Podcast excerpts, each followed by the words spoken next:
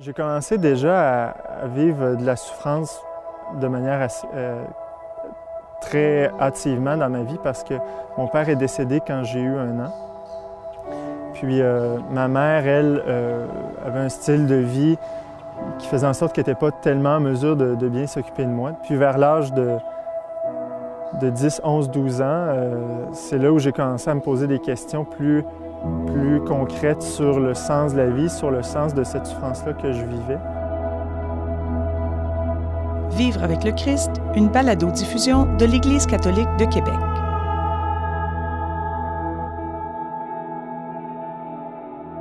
Bonjour et bienvenue à ce dernier épisode de la saison de la balado-diffusion Vivre avec le Christ. Je suis avec Debra Pro. Bonjour. Bonjour Debra. Alors aujourd'hui, on a décidé d'essayer un nouveau concept. On a un invité en studio avec nous. Parce que vous savez que tout au long de cette saison, on, vous a fait entendre des témoignages que nous avions enregistrés. Là, on a décidé que ça serait le fun d'entendre quelqu'un, de l'entendre de vive voix. Alors, on a invité avec nous James Langlois. Bonjour, James. Bonjour, bonjour. Bonjour, James. Alors, euh, James, euh, on va découvrir dans ton témoignage que tu as eu une enfance, on pourrait dire, difficile. Oui, tout à fait. On pourrait dire. Euh, à l'âge de 17 ans, tu cherchais un sens à ta vie? Ah, ça a quand même commencé plus tôt que ça, vers 12 ans, je, dirais. Ah bon, c'était assez précoce quand même, comme au niveau de la réflexion. Alors, on voit que ça, ça t'a tourmenté, mais tu avais comme une recherche de vérité qui t'habitait. Tout à fait. Très fort. C'est ce qui t'a permis de, en fait, d'aller plus loin et de découvrir un jour celui qui a comblé, on pourrait dire, euh, ta soif d'absolu. Exactement. À 21 ans, j'ai, moi, j'avais apostasie à 18 ans, donc je, m'étais comme retiré de l'Église euh, institutionnelle. Puis à 21 ans, euh, j'ai réintégré l'Église en faisant ma profession de foi. Alors, ce qu'on vous fait entendre d'abord, c'est le témoignage de James que nous avions enregistré il y a cinq ans. James va nous partager où il était à ce moment-là de son cheminement. On va écouter ça, puis après, on pourra jaser avec James d'où il est rendu aujourd'hui. Quand je suis arrivé au cégep à l'âge de 17 ans, j'étais très, très désillusionné de la vie parce que ben, je ne croyais pas en l'être humain. Euh, je pensais pas que les êtres humains pouvaient être bons parce que tout ce que je voyais autour de moi, c'était des, gens mauvais. Euh. Je me disais aussi que Dieu n'existait pas. Donc, par conséquent, j'en tirais la conclusion qu'on était seulement euh, une masse de matière évoluée dans l'univers, puis qu'un jour tout ça allait s'arrêter et qu'on allait mourir et que tout allait s'arrêter là. Donc je me disais, au fond, quand je peux avoir du plaisir, euh, quand je peux être avec mes amis, tout ça, boire, me droguer, ça, ça va, j'ai du fun, puis je suis capable de tolérer, de vivre. Mais autrement, euh, quand je suis confronté encore à des situations de souffrance humaine, même à, mon, propre péché, au sens où je voyais que je n'étais pas capable d'aimer les autres de manière convenable. Donc, euh, j'étais déçu.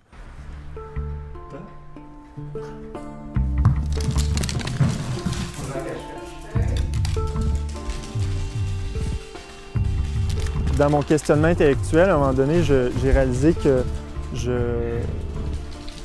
j'étais pas croyant, puis même que j'aimais pas du tout l'Église catholique, donc j'ai décidé d'apostasier. C'est comme une auto-excommunication.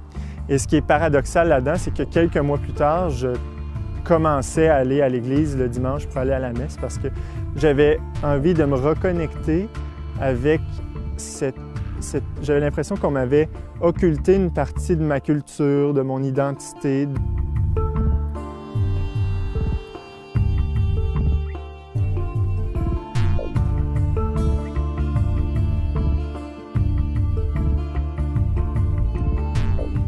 Finalement, au bout de deux ans de démarche comme ça, j'ai rencontré des, jeunes euh, hommes comme moi qui vivaient dans, qui avaient à peu près mon âge, qui vivaient dans un couvent chez les Dominicains, ici à Québec, puis qui passaient leur journée à prier, à étudier la théologie, à lire la Bible. Puis en discutant avec eux, euh, évidemment, on s'est posé des. On, était directement au vif du sujet. Euh, vous, vous pensez que Dieu existe, moi je pense que non.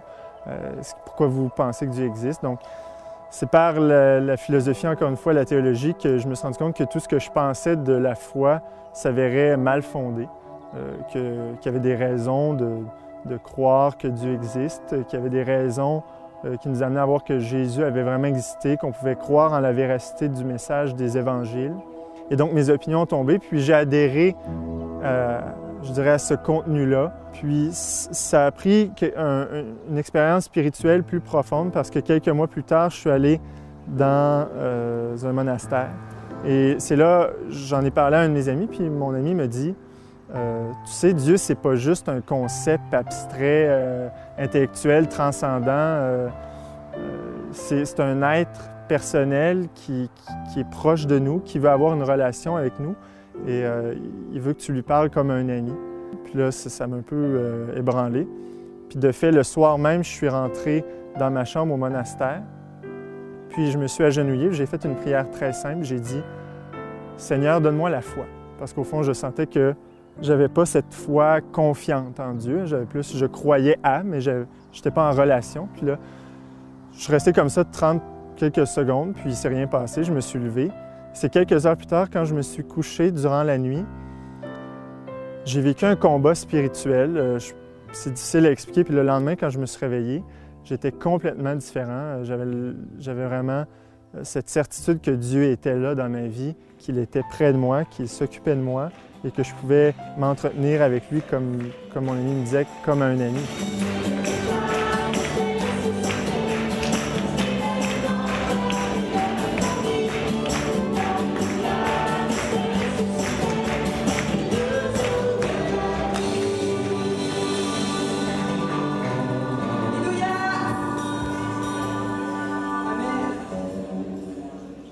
Aujourd'hui, je ne peux pas faire autrement que de vouloir le dire aux autres en essayant de leur faire prendre conscience d'écouter. C'est pas vrai qu'on est juste un, pan de matière évolué dans l'univers. Il y a plus. Il y a plus que ça. L'être humain est habité d'une plus grande dignité qui, qui, accorde à notre vie une grande mission, en fait. Et ça nous fait sortir automatiquement du désespoir parce que, justement, le, avec cette certitude qu'on a un Père et que par conséquent, on est tous frères et sœurs d'un même Père, on peut s'entraider et on peut avoir confiance que justement le Père est là pour nous et que quoi qu'il arrive, notre Père veille sur nous, sur notre vie, et il va nous aider nécessairement à nous rendre et jusqu'au bout de notre, mission qui nous est confiée, puis aussi à accomplir cette dignité-là, cette vocation-là au bonheur qui nous est donné.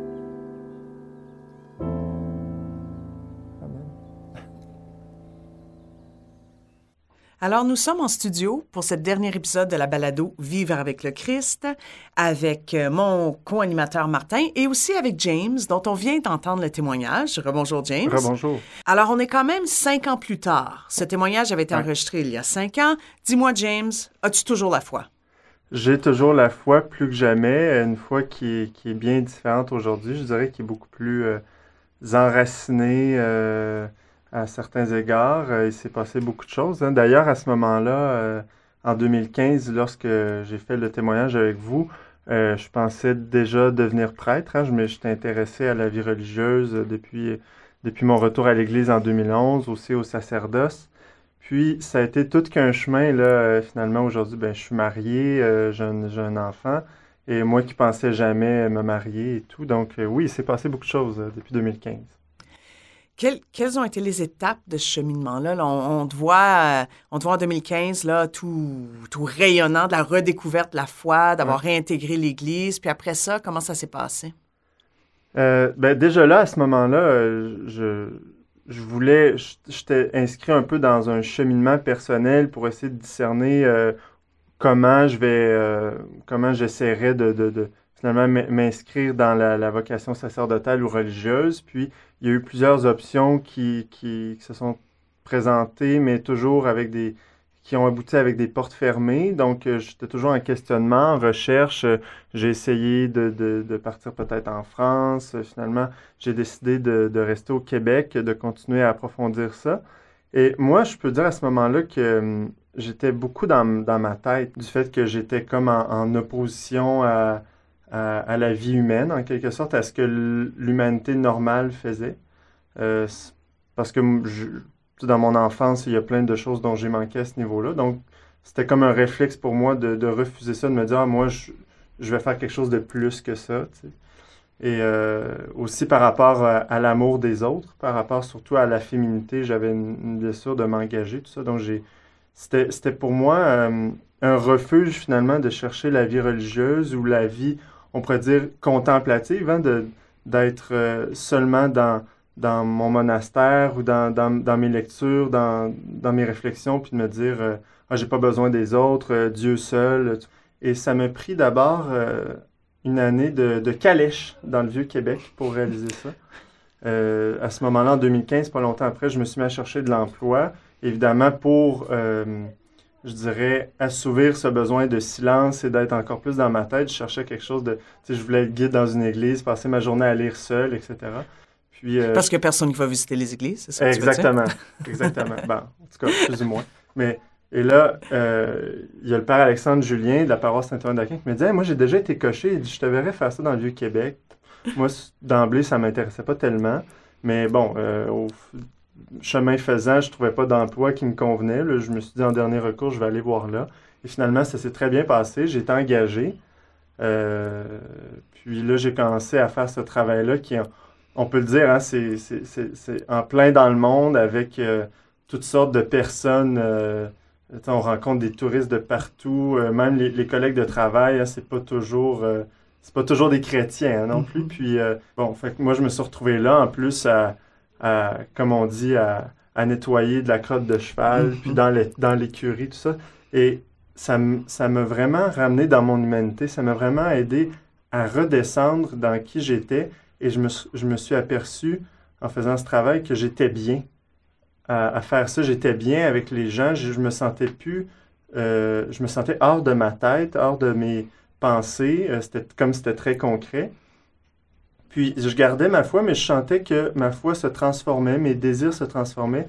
Et bon an, mal an, comme ça, j'ai perdu à un moment donné tout désir de, d'entrer en vie religieuse. Je voyais que ça ça correspondait plus, plus ça qui me donnait la joie. Euh, j'étais plus capable de passer des heures dans le silence même à prier. Euh, alors, j'ai commencé à penser évidemment que j'étais appelé à, me marier. Euh, une fois, je me rappelle très bien dans, dans la prière, bon, il y a eu toutes sortes de, signes et de, qui ont accompagné ça, mais à un moment donné, c'est devenu très clair. Hein. J'étais dans un temps de prière, puis je voyais que le Seigneur me disait Je veux que, je pense que je veux que tu te maries. Et c'est c'est-à-dire, pour moi, c'était hyper facile de penser rentrer dans la vie religieuse ou le sacerdoce.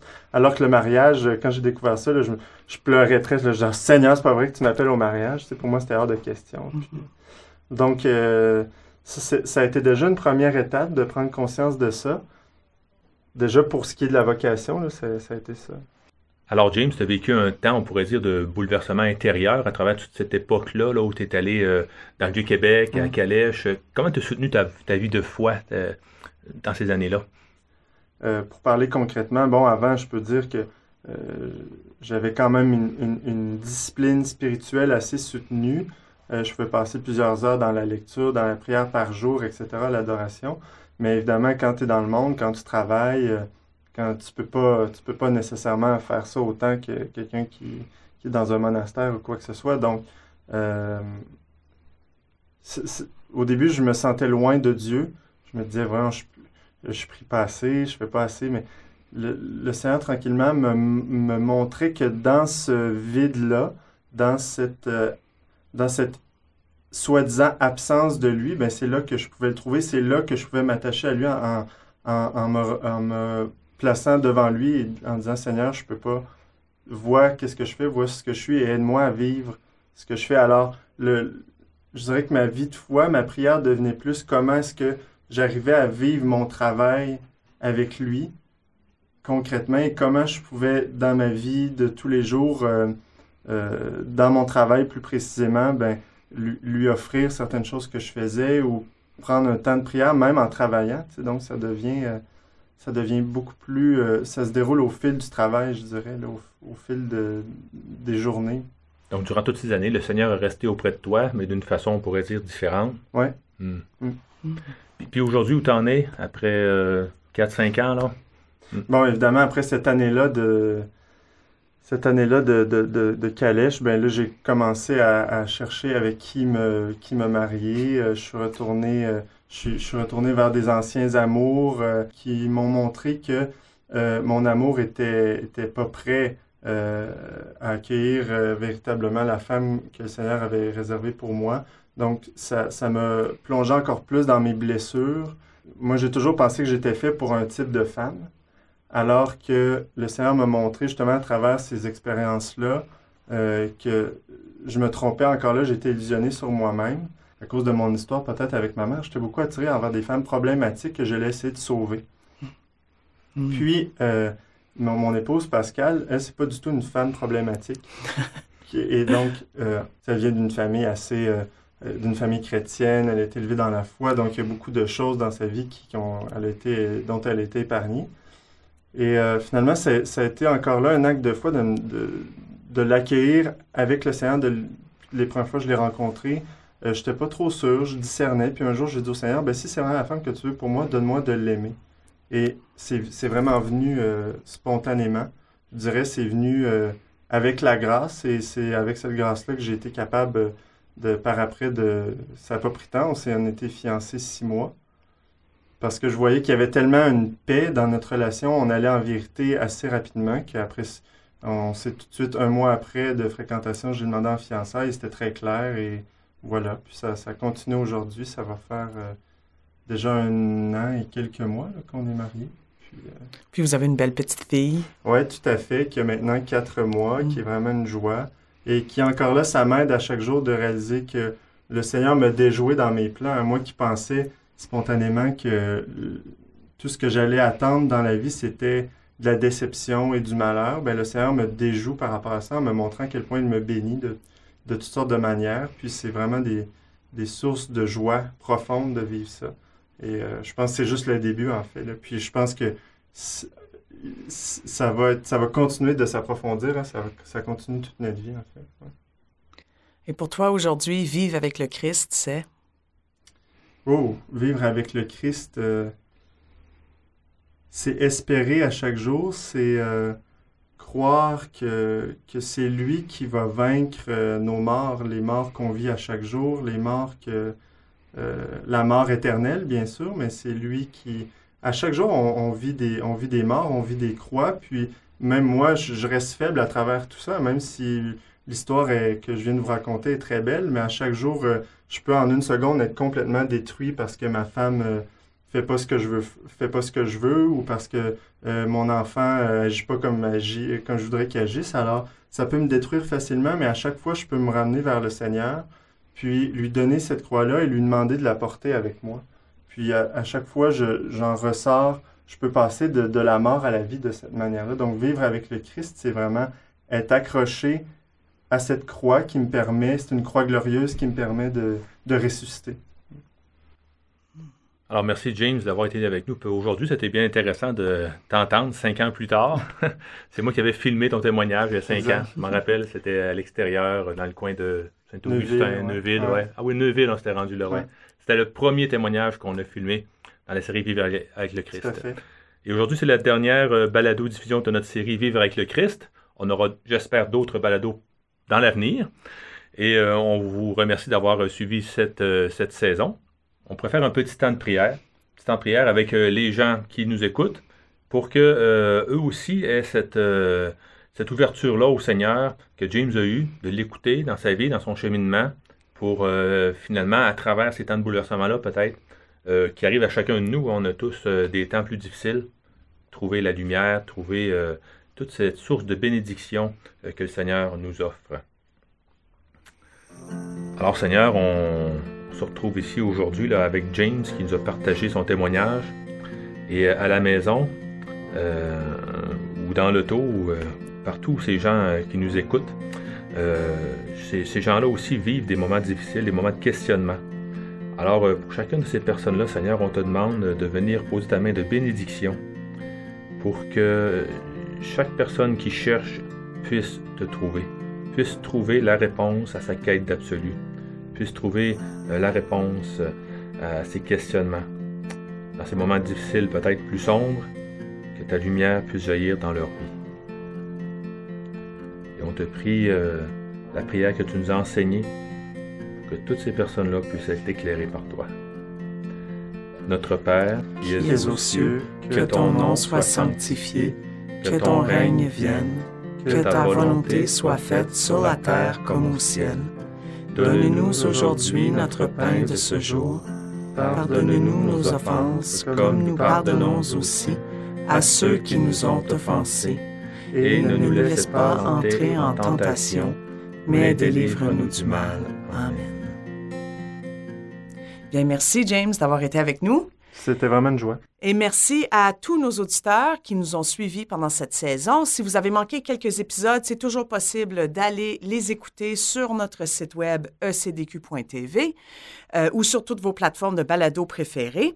Écoutez, restez à l'affût, abonnez-vous à notre page Facebook ecdq.tv. Il y a d'autres balados en préparation que nous espérons partager avec vous.